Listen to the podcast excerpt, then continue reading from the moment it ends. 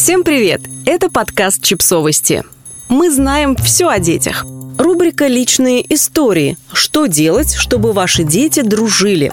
Автор текста – издание о родительстве «Наши дети». Когда родился брат, я сначала обрадовалась, а потом попросила родителей отвезти его обратно в больницу. Зачем он нам вообще? Красный, постоянно плачет, играть не умеет. Никакого толку от него, а родители постоянно вокруг него бегают, сюсюкают, умиляются. Еще и шикают на меня. «Не шуми, брат спит».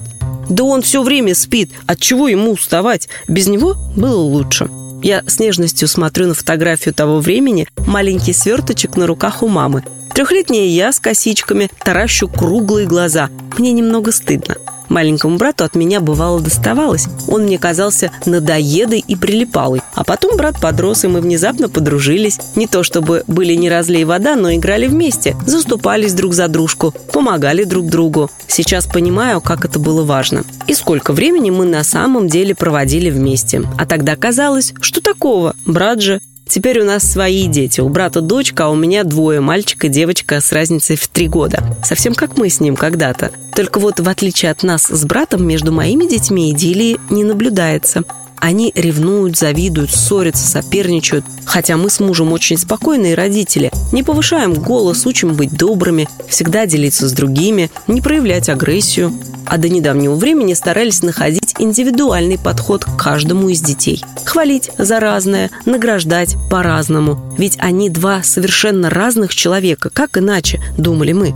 У каждого свой характер, свои потребности. Может, в том и дело, что они просто слишком разные? Как-то муж вернулся с работы задумчивый. Пока я готовила ужин, зашел на кухню и стал зачитывать мне отрывки из статьи про воспитание детей в одной семье. Оказалось, что все ровно наоборот.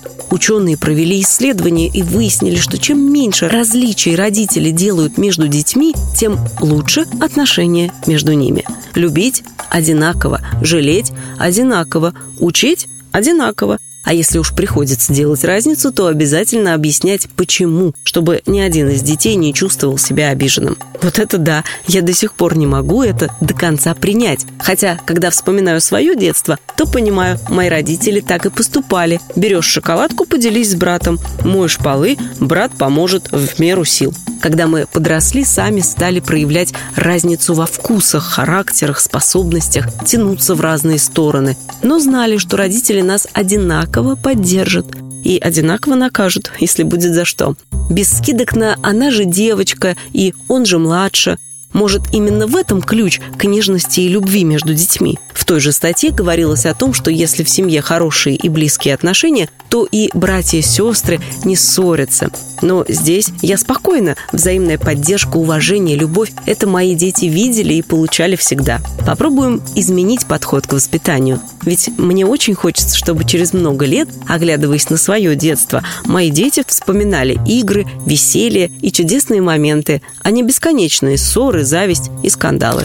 Подписывайтесь на подкаст, ставьте лайки и оставляйте комментарии. Ссылки на источники в описании к подкасту. До встречи!